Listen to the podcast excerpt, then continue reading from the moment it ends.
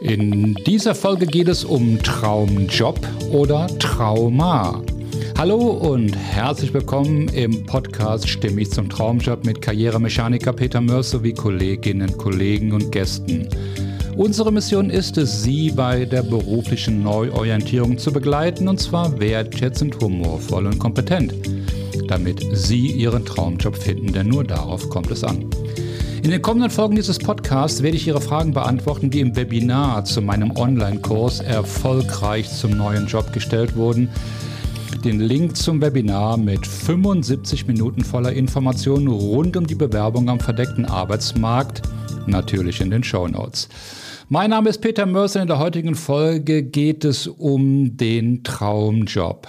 Doch zunächst Seit 1. September bin ich Teil eines Coaching-Teams in einem DAX-Konzern und begleite dort Mitarbeitende bei der beruflichen Neuorientierung. Alles soweit genau mein Metier.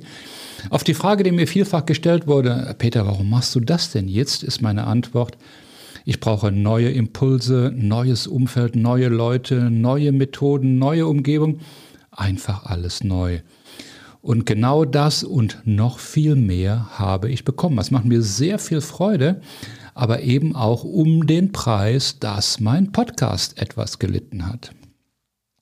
Doch ich habe noch weitere Interviews mit wirklich super interessanten Leuten geführt und natürlich auch aufgezeichnet und die ich in den nächsten Wochen noch hier an dieser Stelle veröffentlicht werde. Die heutige Folge sollte eigentlich Mythos Traumjob heißen, nicht nur weil es in meinem Podcast genau darum geht, sondern auch weil ich so viele Gegenstimmen dazu bekomme. Die Folge kommt noch, aber erst hier einige Grundthemen, möchte ich sagen. Und ich höre zum Thema Traumjob, also ich kann es mir nicht leisten, meinem Traum nachzugehen, weil, weil meine Verpflichtungen lassen das einfach nicht zu. Weil dafür bin ich schon zu alt. Weil klar stelle ich mir die Sinnfrage, komme aber zu keiner Antwort. Weil ich habe mir jetzt eine Position erarbeitet, die will ich nicht aufgeben, auch wenn es mir keinen Spaß macht. Weil mein Unternehmen bietet mir so viel Sicherheit, also darauf werde ich nur wirklich nicht verzichten. Weil ich will einfach nur meinen Job machen, dafür bezahlt werden, mehr nicht, fertig sowie eine beliebige Kombination aus all diesen und vielen anderen Argumenten höre ich bisweilen, wenn ich über den Traumjob rede. Das neueste Argument, das ich letztens gehört habe, war, da ist gerade so viel Veränderung da draußen, da bin ich die Konstante. Sozusagen der Fels in der Brandung.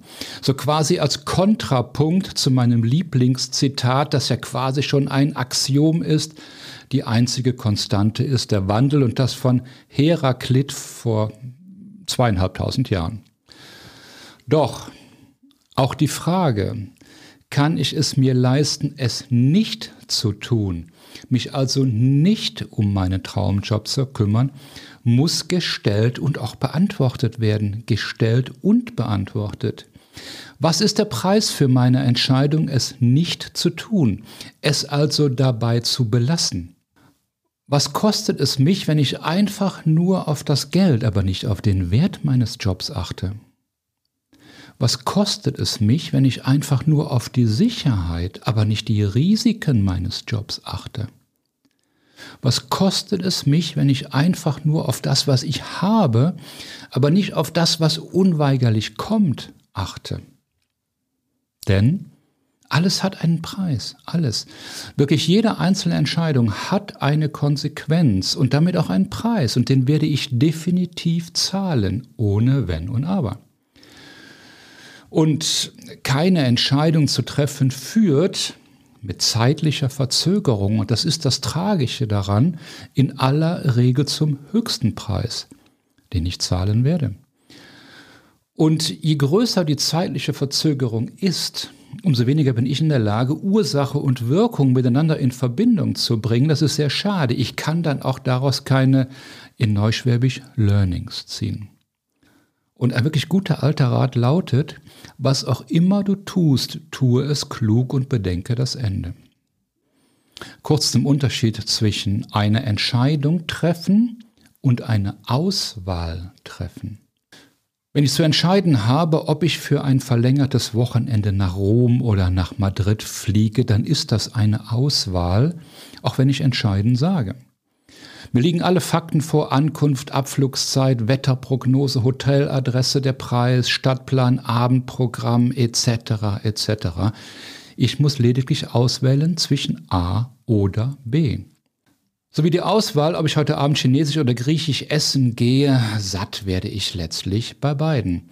Es ist hinreichend untersucht, dass der Schmerzpunkt bei einer Wahl der ist, dass wenn ich Rom auswähle, ich gleichzeitig 99 andere, wahrscheinlich auch schöne Reiseziele abwähle. Es entsteht Potenzial zur Reue, wenn die Reise hinter den Erwartungen zurückbleibt. Ob dem Partner meine Wahl gefällt und es ein gelungenes Wochenende wird, das steht nochmal auf einem ganz anderen Blatt. Wo wir gerade dabei sind, die Wahl des Partners oder der Partnerin übrigens, das ist eine echte Entscheidung, obwohl wir Wahl sagen. Bei einer echten Entscheidung sagen wir als Beispiel, trete ich meinen neuen Job bei Autohersteller A oder bei Pharmahersteller B an, da fehlen mir alle Fakten. Alle diese Fakten habe ich nicht zur Verfügung. Mir liegen zwar reichlich Informationen über das jeweilige Unternehmen vor, zumindest die, die das Unternehmen veröffentlicht oder die an die Öffentlichkeit gelangen. Aber über meinen konkreten neuen Job oder darüber, wie wirksam ich sein kann und damit erfolgreich und zufrieden, darüber weiß ich herzlich wenig. So das bedeutet, eine echte Entscheidung ist damit immer eine Wette auf die Zukunft. Es ist eine Wette auf die Zukunft. Eine echte Entscheidung hat Relevanz für meine Zukunft. Eine echte Entscheidung heißt eben auch die Komfortzone zu verlassen und ein Risiko einzugehen. Und eine echte Entscheidung führt zur Aktivierung aller fünf Sinne. Es ist ein körperliches Gefühl. Das heißt, nach einer echten Entscheidung spüre ich, dass ab jetzt wird vieles oder wenn nicht alles anders sein. Googeln Sie dazu bitte das Gedicht Stufen von Hermann Hesse. Das trifft diese ganze Thematik auf den Punkt. Und Sie lesen doch den sicherlich bekannten Satz, und jedem Anfang wohnt ein Zauber inne. Echte Entscheidungen zu vermeiden, übrigens, und damit in scheinbar faktenbasierte Auswahl zu überführen, ist die Hauptexistenzberechtigung von McKinsey und Co. und damit die Lebensversicherung für viele Manager.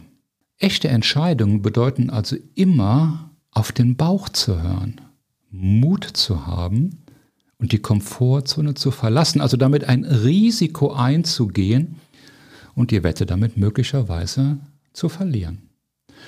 Doch nur eine bewusste Entscheidung für das Wichtige verhindert eine unbewusste Entscheidung für das Unwichtige. Eine Entscheidung fällt immer. Und wer sich nicht in Gefahr begibt, kommt darin um, sagte Wolf Biermann so treffend. Und wer sich nicht in Gefahr begibt, kommt darin um. Wenn Sie das Gefühl haben, dass Sie 40 Stunden die Woche mit langweiligen, repetitiven, also sich ständig wiederholenden Aufgaben verbringen oder sinnlose Berichte erstellen, die niemand liest und so weiter, dann wird es Zeit, sich umzusehen. Und zwar aus drei Gründen. Erster Grund.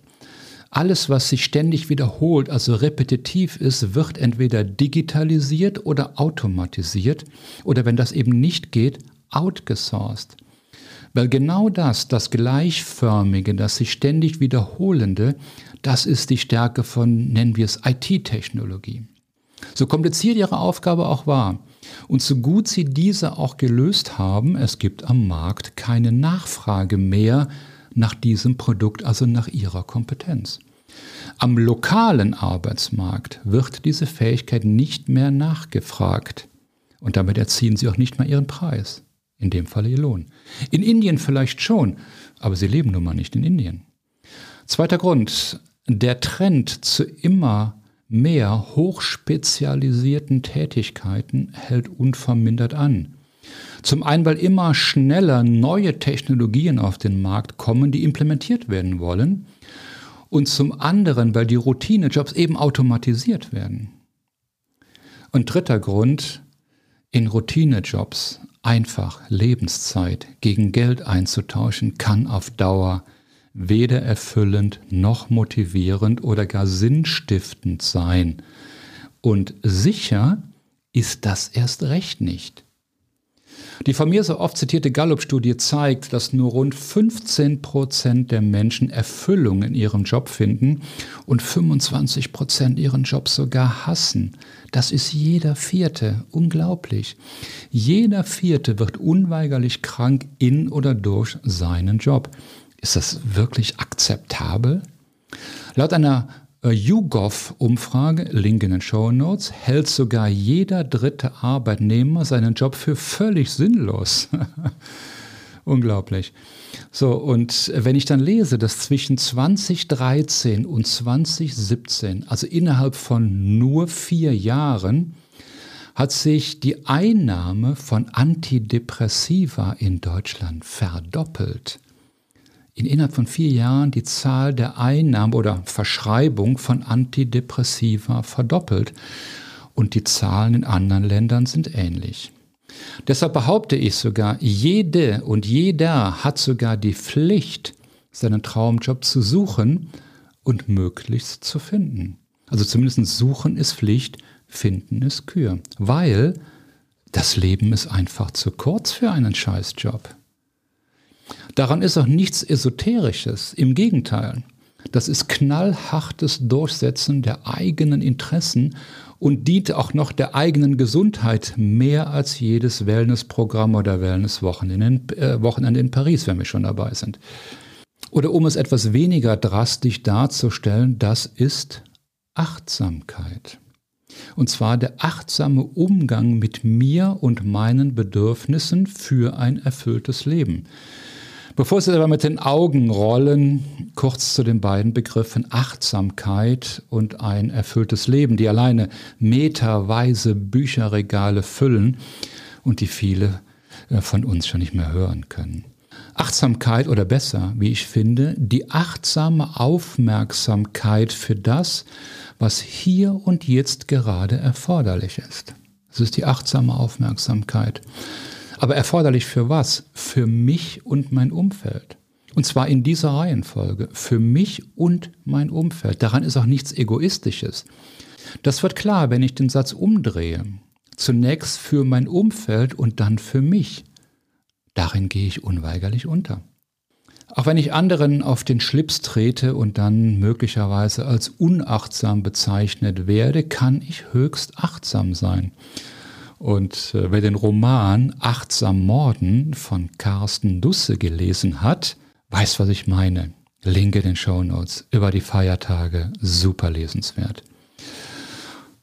Doch zurück zum Punkt. Die Betrachtung von Rabbi Hillel von vor über 2000 Jahren hilft uns hier um einiges weiter. Und er sagte, wenn ich mich nicht um mich kümmere, wer dann? Und wenn ich mich nur um mich kümmere, wer bin ich dann? Und wenn ich mich nicht jetzt darum sorge, wann dann? Und aus dem achtsamen Umgang mit meinen Anforderungen und meinem Umfeld entsteht das, was Resilienz bedeutet. Ein weiteres Mode- oder Buzzword. Und mit dem Begriff Resilienz möchte ich jetzt hier kein neues Thema aufmachen. In Folge 105 habe ich mit Professor Dr. Meyer genau über dieses Thema gesprochen. Gerne nochmal in die Folge reinhören. In einer späteren Folge, die Ich komme nicht mehr mit heißen wird, gehe ich auf die massiven Überforderungen, resultierend eben aus der Innovations- und Veränderungsgeschwindigkeit unserer Zeit ein, die zu einer stetigen Verdichtung der Arbeit führt. Äh, denn jedes neues Tool oder jede neue Methode, die die Arbeit erleichtern soll, führt ja nicht zu weniger Arbeit, sondern zu mehr Arbeit, aber in weniger Zeit. Oder habe nur ich das Gefühl, dass das so ist? Doch die stark steigende Zahl der Burnouts ist meines Erachtens ein weiteres Argument dafür, mehr auf sich selbst zu achten. Denn hier wieder der Preis für das Nichtbeachten der eigenen Bedürfnisse, und zwar der echten Bedürfnisse, ist verdammt hoch. Je konkreter ich weiß, was ich wirklich will und kann, umso schärfer ist mein Fokus. Und umso mehr Randthemen kann ich fallen lassen und gebe damit die Energie frei für das Wichtige, für das wirklich Wichtige. Und somit wird die Pflicht, und ich behaupte, es ist wirklich eine Pflicht, zum lebenslangen Lernen auch machbar und leistbar. In Folge 101 und 102, gefeuert oder ausgebrannt, habe ich mit Dr. Susanne Fege genau darüber gesprochen. Gerne nochmal reinhören. So, was ist nun ein erfülltes Leben? Dazu hat jede und jeder natürlich eine zutiefst eigene Definition. Und das ist wirklich gut so, ernsthaft. Es hat sich allerdings auch gezeigt, wahre Erfüllung hat höchst selten etwas mit Dingen oder Geld zu tun. Aber wenn ich zu jeder Zeit im Leben zurückschauen kann, mir der Höhen und der unvermeidbaren Tiefen bewusst bin, wenig Reue verspüre und zu dem Schluss komme, ja, passt schon, wie man, glaube ich, in Bayern sagt, na ja, passt schon, da bin ich mit dem, was für mich Erfüllung bedeutet, schon ziemlich nah dran. So, ich sagte eingangs Pflicht. Die Pflicht, seinen Traumjob zu suchen, das ist die Pflicht. Das Beste aus seinem Leben zu machen, es eben nicht zu verschwenden, das ist die Pflicht. Und ich weiß, das ist sehr dünnes Eis. Denn wer will schon konkret definieren, was genau Verschwenden ist? Selbstverständlich hat jede und jeder das Recht, sein Leben genau so zu gestalten, wie er oder sie es gerade will. Oder eben nicht zu gestalten und es auch zu verschwenden. Wobei verschwenden buddhistische Mönche in Tibet ihr Leben, wenn sie es ausschließlich mit Meditation und Gebet verbringen? Sehr schwierig zu beantworten. Ich habe allerdings dann nicht das Recht, mich später genau darüber zu beklagen, welchen Weg ich eingeschlagen habe, denn ich habe eine Entscheidung getroffen, bewusst oder unbewusst. Zu oft erlebe ich allerdings genau das Gegenteil und die Schuld wird im Außen verortet. Das ist wenig hilfreich. Das sind alles, um es auf den Punkt zu bringen, Konflikte, die sich aus der Vielzahl der Dilemmata ergeben. Doch wer will schon Konflikte? Kein Mensch. Zumal es sich hierbei um die unangenehmste Form eines Konflikts handelt, einen intrapersonellen Konflikt, also ein Konflikt mit mir selbst, den ich demzufolge auch nur mit mir selbst lösen kann. Nehme ich die Suche nach dem Traumjob ernst, dann trage ich den Konflikt mit mir aus, die Komfortzone jetzt zu verlassen oder eben nicht. Und damit übernehme ich die komplette und alleinige Verantwortung. Jetzt eine Entscheidung zu treffen, die Mut erfordert oder eben nicht. Und wenn nicht, mich damit der Entscheidung der Umstände und Gegebenheiten zu unterwerfen. Der Preis dafür ist hoch, sich jetzt in die 85 Prozent der Mitarbeitenden, siehe Gallup-Studie, einzureihen, die mit ihrem Job eben nicht zufrieden sind. Denn große Erfolge entscheiden sich in großen Konflikten und ich weiß genau, worüber ich rede. So wie es sich bei großen Konflikten etabliert hat, einen Mediator einzubeziehen, also quasi den Lotsen, der die beiden Parteien durch das Riff des Scheiterns ans Ziel führt, so ist es in der Tat sinnvoll, bei großen Konflikten, die ich mit mir selbst austrage, ebenfalls einen Lotsen, also einen Coach dazu zu holen, um an ein gutes Ziel zu gelangen und das ist keine Eigenwerbung. Und es geht letztlich um die Frage, wie konfliktbereit und wie konfliktscheu bin ich, und zwar in meinem intrapersonellen Konflikt. Kurzer Abstecher. Zwar immer seltener, aber ich höre oft noch das Argument der Loyalität zum Unternehmen, die davon abhält, einen neuen Job zu suchen. Kurz zur Loyalität zum Unternehmen. Ein Unternehmen hat kein Gewissen und auch kein Gedächtnis, denn es ist eine sogenannte juristische Person und damit grundsätzlich ohne Emotion. Und das ist so wichtig zu verstehen. Ein Unternehmen hat weder ein Gewissen noch ein Gedächtnis. Und Loyalität muss immer auf Gegenseitigkeit beruhen. Sonst ist es keine echte Loyalität, sondern eine Abhängigkeit zum Beispiel. Und die Loyalität eines Unternehmens gegenüber dem Mitarbeitenden bemisst sich maximal an der Höhe der Abfindungszahlung und der Wertschätzung im Trennungsprozess. Und letzteres ist oftmals eine Herausforderung. Denn wenn wir sauer sind auf unser Unternehmen, weil wir zum Beispiel versetzt oder entlassen wurden, dann richten wir unsere Emotion gegen etwas, das schlicht emotionslos ist. Und das ist völlig sinnlos und auch selbstschädigend, da wir die Energie sinnlos verschwenden, die für wesentlich Sinnvolleres eingesetzt werden kann und auch sollte. Denn ein Unternehmen hat nur eine einzige Aufgabe, Gewinne zu erzielen und dadurch den eigenen Bestand bzw. die Existenz zu sichern. Das tun wir auch. Wie wir gerade bei Volkswagen sehen, wo rund 35.000 Arbeitsplätze zur Disposition stehen. Beim zweiten darüber nachdenken wird das auch völlig klar.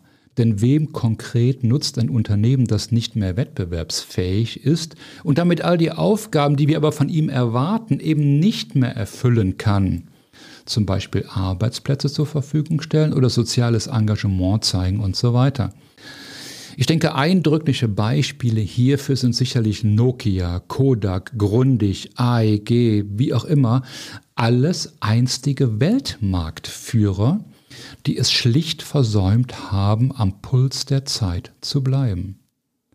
Toyota, mit dem sich VW immer wieder an der Weltspitze abwechselt, erzielt mit halb so vielen Beschäftigten ähnlich viel Umsatz und Gewinn. Tesla baut ein Auto in 10 Stunden und VW braucht für ein Auto um die 30 Stunden. All das lese ich im Handelsblatt. Das ist kein Geheimwissen. Kurz gefasst, wenn ein Unternehmen feststellt, dass sich die Bedingungen geändert haben, zieht es die Konsequenzen daraus und verändert sich.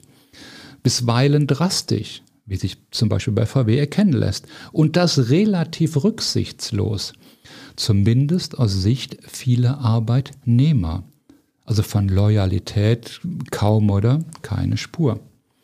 Und das ausführende Organ eines Unternehmens ist der Geschäftsführer respektive der Vorstand. Und unterlässt der Vorstand die konstante und konsequente Arbeit an der Zukunftsfähigkeit des Unternehmens, so wird auch er ausgetauscht, gefeuert sowie der Trainer eines Fußballvereins, wenn die Siege zu lange ausbleiben. Und werden Trainer und auch Spitzenspieler nicht rechtzeitig ausgetauscht, so entstehen schon ziemlich tragische Figuren und auch tragische Pleiten. Jeder für sich kennt sicherlich genügend Beispiele aus Unternehmen, aber auch aus Sport und Politik genau dafür, wenn jemand seine Zeit verpasst hat, wie es treffend heißt. Und ein für sicherlich alle greifbares Beispiel sind die Versäumnisse, die Infrastruktur in Deutschland zu modernisieren, die analoge sowie insbesondere digitale Infrastruktur. Auch hier, die Kosten für das Nichthandeln sind angefallen, wie in der aktuellen Corona-Zeit überdeutlich wurde. Und die Kosten für das notwendige Aufholen addieren sich nun dazu, zu einem Gesamtbetrag, der einem Vielfachen der ursprünglichen Kosten entspricht. Aber verlassen wir dieses Thema. Was macht die große Anzahl der Arbeitnehmer, wenn sich die Bedingungen ändern? Kurze Antwort, nichts. Und das klingt böse und ist es auch.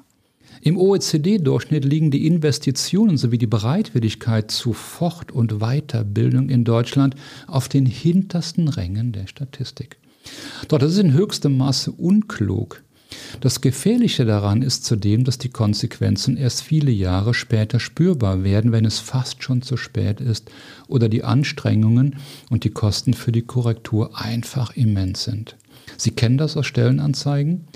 Gesucht wird der oder die unternehmerisch denkende und handelnde Mitarbeiterin oder ein hohes Maß an Selbstverantwortung wird vorausgesetzt und so weiter und so weiter. Lassen wir mal dahingestellt sein, inwieweit diese Forderungen über den Wert einer Plattitüde hinausgehen. Fakt ist, ich kann aber nur für einen Arbeitgeber unternehmerisch denken und handeln, wenn ich zunächst für mich selbst unternehmerisch denke und handle. Ich erwähnte dies bereits, achtsam für mich und mein Umfeld, genau in dieser Reihenfolge. Und das ist wiederum weder egoistisch noch ein Widerspruch, weil Unternehmerisch denken und handeln ist eine Eigenschaft, eine persönliche Eigenschaft, ein Wert, eine tief verwurzelte Verhaltensweise, über die ich verfolge oder nicht, aber erlernen kann. Und wenn ich darüber verfüge, dann nutze ich sie in jedwedem Kontext. 24 Stunden am Tag, sieben Tage die Woche, ohne Unterscheidung zwischen beruflich und privat. Studien bestätigen übrigens, dass privat wie beruflich erfolgreiche MitarbeiterInnen eben genau über dieses unternehmerische Denken und Handeln verfügen. Was wohl auch der Grund ist, warum dies in Stellenanzeigen und Bewerbungen zu lesen ist. Um Einwänden vorzugreifen, natürlich gibt es auch negative Momente, wenn jemand nur noch und ausschließlich auf seinen Vorteil bedacht ist. Auch dafür kennt jeder, kennen wir alle genügend Beispiele. Deshalb möchte ich das ethische Imperativ von Heinz von Förster vorschlagen. Handle steht so, dass die Anzahl deiner Wahlmöglichkeiten größer wird. Genau das ist es, wie ich finde. Handle stets so, dass die Anzahl deiner Wahlmöglichkeiten größer wird. Das ist Loyalität versus Pflichtbewusstsein. Ich bin mir meiner Pflichten mir gegenüber sowie meinen Pflichten gegenüber dem Arbeitgeber völlig bewusst und setze alles daran, diese zu erfüllen. Ebenfalls wieder in genau dieser Reihenfolge. Das ist, um es zu unterstreichen, völlig im Sinne eines Arbeitgebers.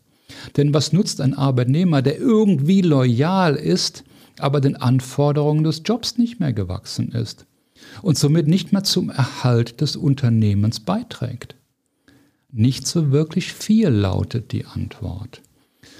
Übrigens, in den ersten Monaten eines neuen Jahres, also bald, steigt die Zahl der Kündigungen durch die Arbeitnehmer spürbar an.